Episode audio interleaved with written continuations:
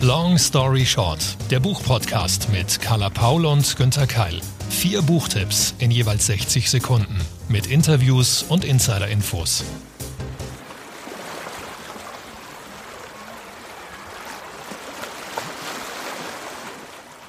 Oh, herrlich. Hm, klingt nach Sommer, nach Urlaub, nach Meer. Oh, liebe Carla, ich wäre so gern da. Du auch, oder? Ich fühle das tatsächlich sehr, aber selbst wenn wir jetzt aus bekannten Gründen natürlich nicht durch die ganze Welt jetten können, ist es ja kein Problem. Mit der Literatur geht das jederzeit. Euch, liebe Zuhörer und Zuhörerinnen, nehmen wir heute mit nach Frankreich, in die Türkei, nach Ungarn, nach Österreich. Und wir bleiben dabei natürlich sicher zu Hause, jeweils in unserem Studio. Normalerweise treffen wir uns in echt. Sollte sich der Ton aktuell anders anhören, dann liegt es daran, dass sowohl Günther als auch ich sicher zu Hause sind, um Rücksicht auf euch zu nehmen, um Rücksicht auf uns zu nehmen. Günther, ich grüße dich also in diesem Fall von Hamburg aus nach München. danke, danke und ich grüße zurück aus dem Süden in den Norden. Das sind ja doch auch ein paar hundert Kilometer, aber klingt ziemlich überbrückbar momentan, finde ich. Carla, Du hast sicher auch gleich ein Zitat, oder? Das uns in die gerade eben besprochenen Urlaubsregionen bringt. Genau, ich habe den perfekten Roman mitgebracht, der uns ein bisschen von aktuellen Herausforderungen ablenkt und der von glücklichen Tagen erzählt. Ein Versuch war es wert. Menschen sind immer ein Versuch wert. Und manchmal zwang uns das Leben zu handeln. Wir hatten nicht ewig Zeit. Und da waren wir nun. Wir waren vier Freundinnen, die nichts trennen konnte und die sich doch verloren haben. Ui, das verspricht gleich ziemlich viel und klingt fast nach dem perfekten Sommerroman. Also wenn ich jetzt höre, vier Frauen anscheinend, vier Freundinnen und ich habe das Cover hier, da glitzert das Meer, man hört das Lachen, man riecht die Mischung aus leicht verbrannter Haut, aus Sonnencreme. Also stimmt das, würdest du sagen, ist das so ein Sommerroman? Also ja, und nein, definitiv. Also es ist ganz klar darauf ausgerichtet, sowohl vom Cover, sowohl vom Inhalt. Wir werden an die französische Küste reisen. Julia Holbe, die Autorin, die ist seit vielen Jahren sehr erfolgreiche Lektorin im Fischer Verlag. Da weiß sie natürlich ganz genau, was funktioniert, was für eine Art von Literatur, was wie verkauft werden kann. So, wir kennen das, wenn, wenn Profis aus der Branche Bücher schreiben, dann habe ich immer so ein bisschen die Sorge, es fühlt sich ein bisschen zu gewollt an. Aber tatsächlich, es funktioniert. Es erinnert, es unterhält und wer jetzt für Balkon oder Terrasse noch Lektüre sucht, die einem eben genau dieses Gefühl gibt, die jugendliche Freiheit mit langen Tagen am Meer, dann würde ich tatsächlich genau diesen Roman empfehlen. Klingt sehr, sehr gut und obwohl ich weder Balkon noch Terrasse habe, bin ich jetzt interessiert. Carla, worum geht's genau? 60 Sekunden Long Story Short. Julia Holbe mit Unsere glücklichen Tage erschienen als gebundene Ausgabe im Penguin Verlag im März 2020. 315 Seiten. Elsa, Marie, Fanny und Lenika waren damals beste Freundinnen. Heute sind sie in sämtliche Windrichtungen verstreut und ja, Lenika, Lenika ist tot.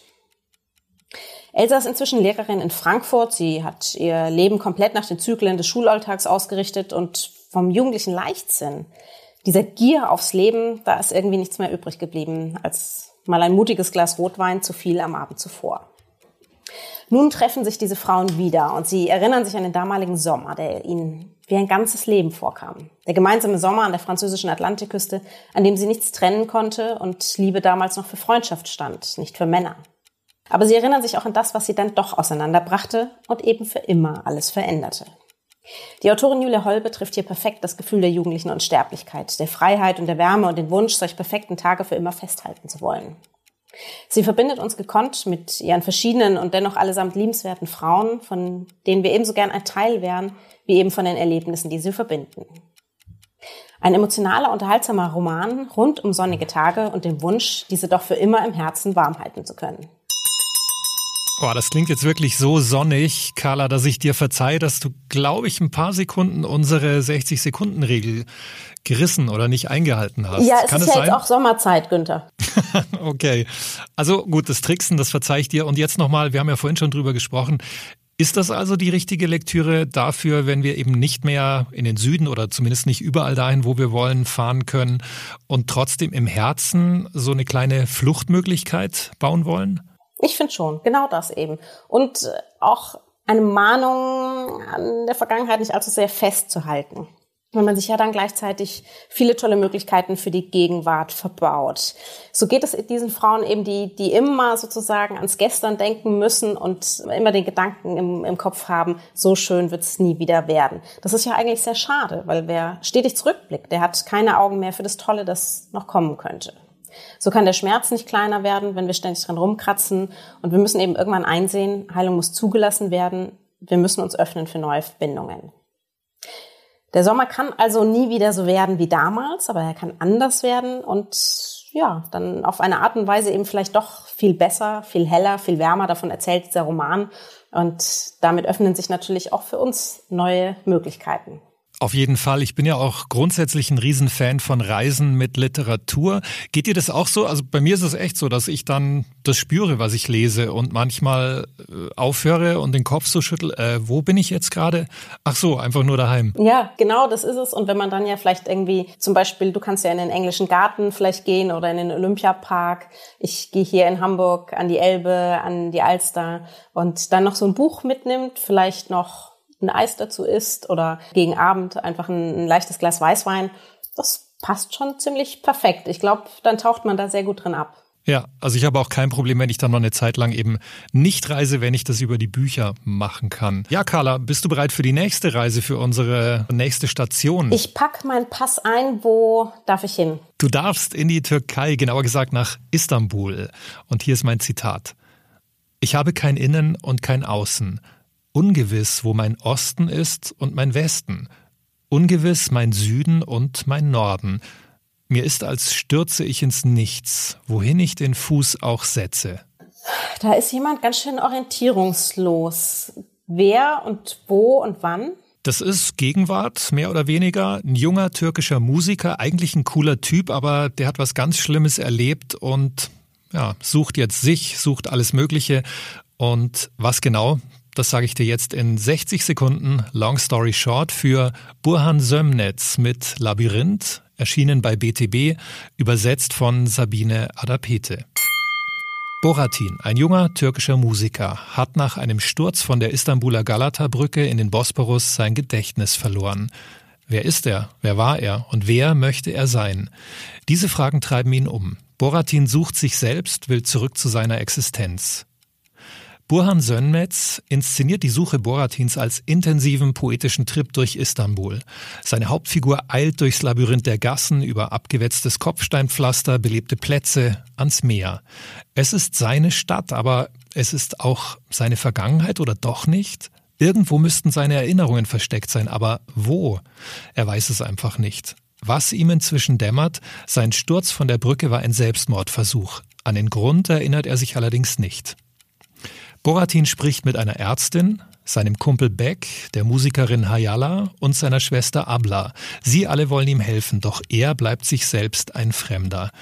Diese traurige Erkenntnis fängt Sönmetz mit empathischer, eindringlicher Prosa ein. Ein dichtes, hypnotisches Porträt, abgefedert durch feine, leise Prosa.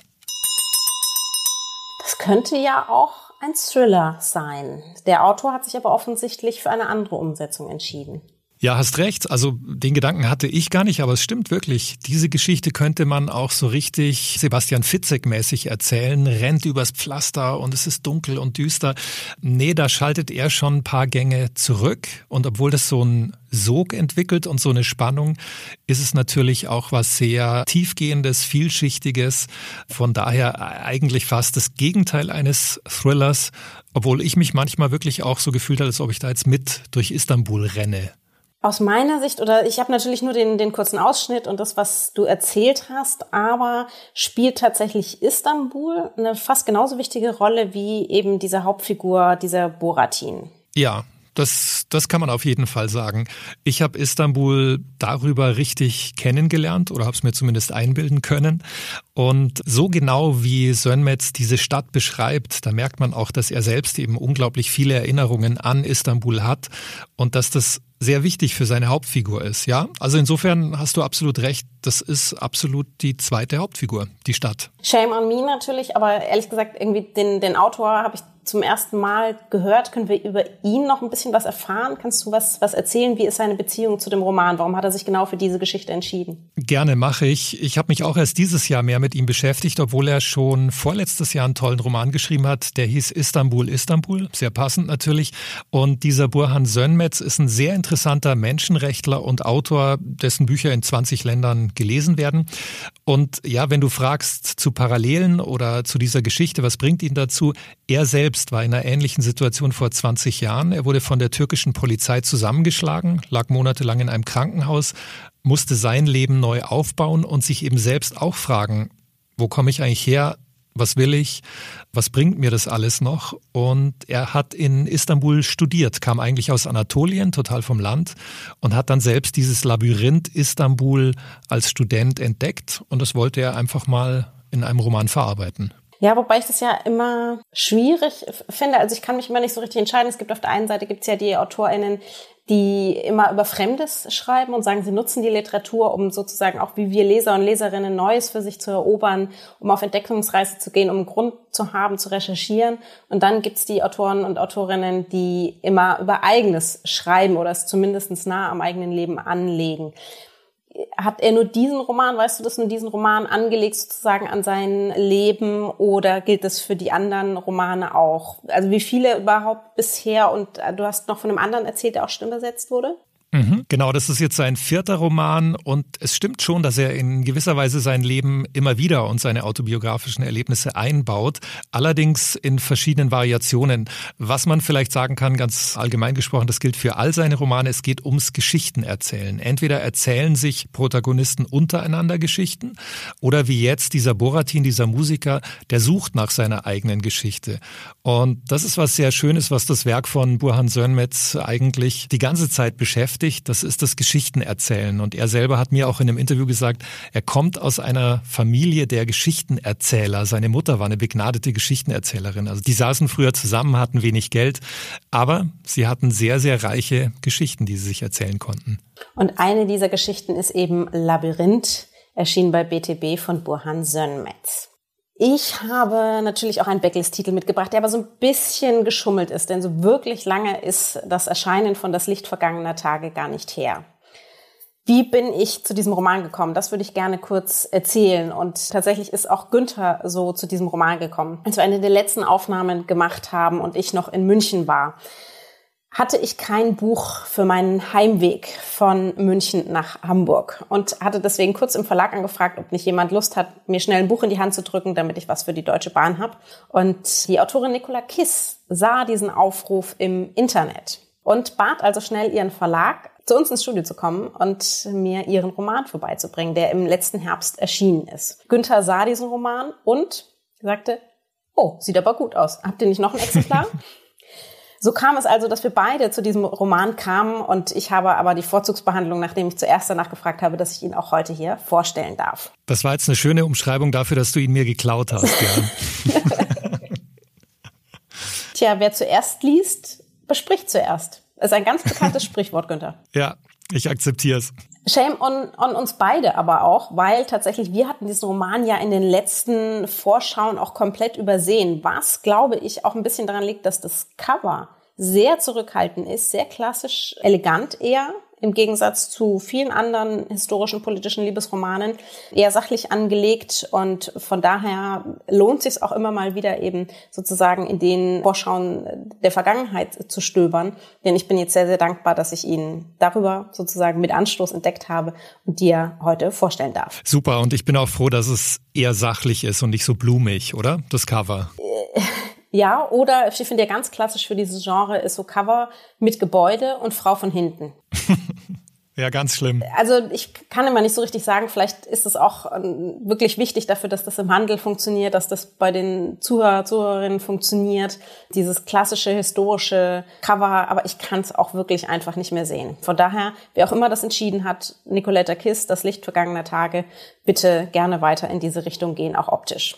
Okay, dann interessiert mich jetzt noch viel, viel mehr vom Inhalt. 60 Sekunden Long Story Short. Nicoletta Kiss mit Das Licht vergangener Tage erschien als Taschenbuch im Heine Verlag im Oktober 2019. 450 Seiten. Anna ist Galeristin und stets auf der Suche nach spannenden Bildern von neuen sowie bereits geschätzten KünstlerInnen. Eines Tages wird ihr von einem Nachlassverwalter ein Porträt eines ungarischen Malers angeboten. Darauf zu sehen, ihre eigene Großmutter. Wie kam es zu diesem Bild? Die Großmutter Rebecca selbst, sie schweigt und so macht sich Anna auf die Reise in die Vergangenheit. Und hier, hier beginnt die eigentliche Geschichte in Budapest der 50er Jahre zur Zeit der Enteignungen und Beschlagnahmungen unter sozialistischer Diktatur. Rebecca, damals die junge, kunstverliebte Fabrikantentochter, sie lernt den Maler Istvan kennen. Beide leiden sehr unter der politischen Situation. Beide träumen von einem besseren Leben. Vielleicht von einem gemeinsamen Leben. Doch der Druck und die Repressionen, sie wachsen und so geht es schon recht bald nicht mehr nur noch um große Träume, sondern auch um das eigene Überleben und die Frage, wie viel wir bereit sind, füreinander aufzugeben. Zwei Zeitebenen, zwei sehr starke weibliche Charaktere und die gemeinsame Liebe zur Kunst als Verbindung über die Jahrzehnte. Ein sehr spannender, gut erklärter Rückblick in die ungarische Vergangenheit und wie dort der Druck erst begann, als wir im westlichen Deutschland mit Freiheitsliebe und Wirtschaftswachstum beschäftigt waren und ein Plädoyer dafür, dass die Liebe eben trotzdem immer ihren Weg findet. Ich muss es wirklich auch selber noch ganz lesen. Angefangen habe ich ja schon. Was mich noch interessieren würde, kann man, wenn man das liest, du sprichst ja gerade vom Druck und von Repressionen, kann man auch einen Sprung machen zu heute? Also mich beschäftigt sehr und beunruhigt, was in Ungarn unter Viktor Orban passiert. Ähm, denkt man sich, Damals war es auch schon so schlimm. Warum ist das jetzt wieder so ein Rückfall? Also kann man diese Bezüge herstellen? Also auf der einen Seite tatsächlich muss ich sagen, musste ich während des Lesens auch noch mal viel nach, selbst nachrecherchieren, weil das einfach ein Bereich ist. Natürlich die ungarische Geschichte kam zumindest in meiner Schulzeit so gut wie nie vor. Ich habe vieles nicht mitbekommen. Ist natürlich auch ein Teil davon, der dann mit mit Österreich und den deutschen Entwicklungen sehr eng zusammenhing. Ja, natürlich. Das baut alles aufeinander auf. Also was, was damals geschah, wie auch das, das Volk natürlich damals schon enteignet wurde, dafür, dass es dann heute auch weniger Kraft hat, sich gegen andere Maßnahmen zu wehren. Das, das hängt immer alles zusammen. Tatsächlich nimmt sie darauf aber keinen Einfluss. Also es geht wirklich konkret um die, um die damalige Zeit, um knapp 70 Jahre vor der Gegenwart. Ich glaube, es reicht auch. Also über diese 450 Seiten schafft sie es, die Spannung allein damit und mit diesen Zeitsprüngen schon sehr, sehr gut zu, zu halten. Und wir wollen natürlich auch einfach rausfinden, schaffen der Maler und die Gemalte denn irgendwann zusammen? Unbedingt, das interessiert mich auch. Also das Licht der vergangenen Tage. Und Carla, das ist toll, dass du den Roman rausgesucht hast, weil jetzt verbinden wir hintereinander in Long Story Short zwei Bücher, zwei Städte, die zusammen gehören, irgendwie auch Budapest und Wien, zwei unglaublich große, wichtige, kulturstarke Metropolen und die kommen jetzt hintereinander. Allein schon deswegen der Zusammenhang, weil Nicoletta Kiss Österreicherin ist. Noch besser. 60 Sekunden Long Story Short für Und Nietzsche weinte von Irwin D. Jalom aus dem BTB Verlag übersetzt von Uda Strätling. Wenn ihr euch für Philosophie und Psychologie interessiert, dann müsst ihr unbedingt eines der Bücher von Irvin Dialom lesen. Der amerikanische Psychiater und Therapeut ist inzwischen 88 Jahre alt und seine Spezialität sind Romane mit realen Persönlichkeiten. Ich empfehle jetzt einen seiner Klassiker aus dem Jahr 1992. Zum Inhalt. Ende des 19. Jahrhunderts treffen in Wien der Arzt Josef Breuer und der Philosoph Friedrich Nietzsche aufeinander. Eine junge Russin macht die beiden miteinander bekannt. Ihr Plan? Breuer soll Nietzsche bei seinen privaten Problemen helfen und Nietzsche Breuer. Und tatsächlich, die beiden großen Gelehrten führen psychologische Gespräche, sie analysieren und bewerten sich und Schritt für Schritt geraten sie in ein anregendes und heilendes Sprachduell. Sie praktizieren eine Redekur, so nennen die das wirklich. Irvin Dialom zeigt in diesem Roman in pointierten Dialogen, dass auch berühmte Persönlichkeiten eigentlich nur Menschen sind. Ob Philosophen, Therapeuten oder Ärzte, sie alle suchen nach der Linderung ihrer inneren und äußeren Schmerzen. Das klingt für mich tatsächlich auch sehr interessant. Allerdings, also ich lese sehr gerne auch psychologische Fachbücher. Nicht, dass es mir für mein eigenes Leben besonders viel berechte.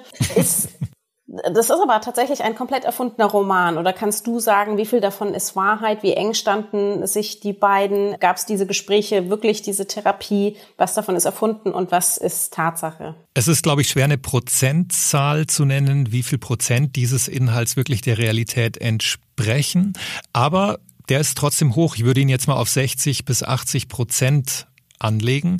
Das hat Jalong selbst gesagt, dass ihm das wichtig ist, dass seine Bücher immer einen realen Hintergrund haben. Seine Protagonisten sind eben zum größten Teil reale Personen, die auch genauso gezeichnet werden, wie sie aus Büchern, aus Fachliteratur bekannt sind. Also du kannst dich bei ihm wirklich darauf verlassen, dass das alles Hand und Fuß hat. Es werden zum Beispiel auch Werke von Nietzsche genannt. Das alles ist viel weniger Roman als Realität. Jalom hat nur eben die Fähigkeit, das miteinander zu verknüpfen und das einer breiten Leserschaft näher zu bringen, die jetzt nicht so wie du die Fachbücher lesen wollen. Wer ist denn der Mann hinter diesem Roman? Jalom, wirklich eine interessante Biografie. 1931 als Sohn russischer Einwanderer in Washington DC geboren.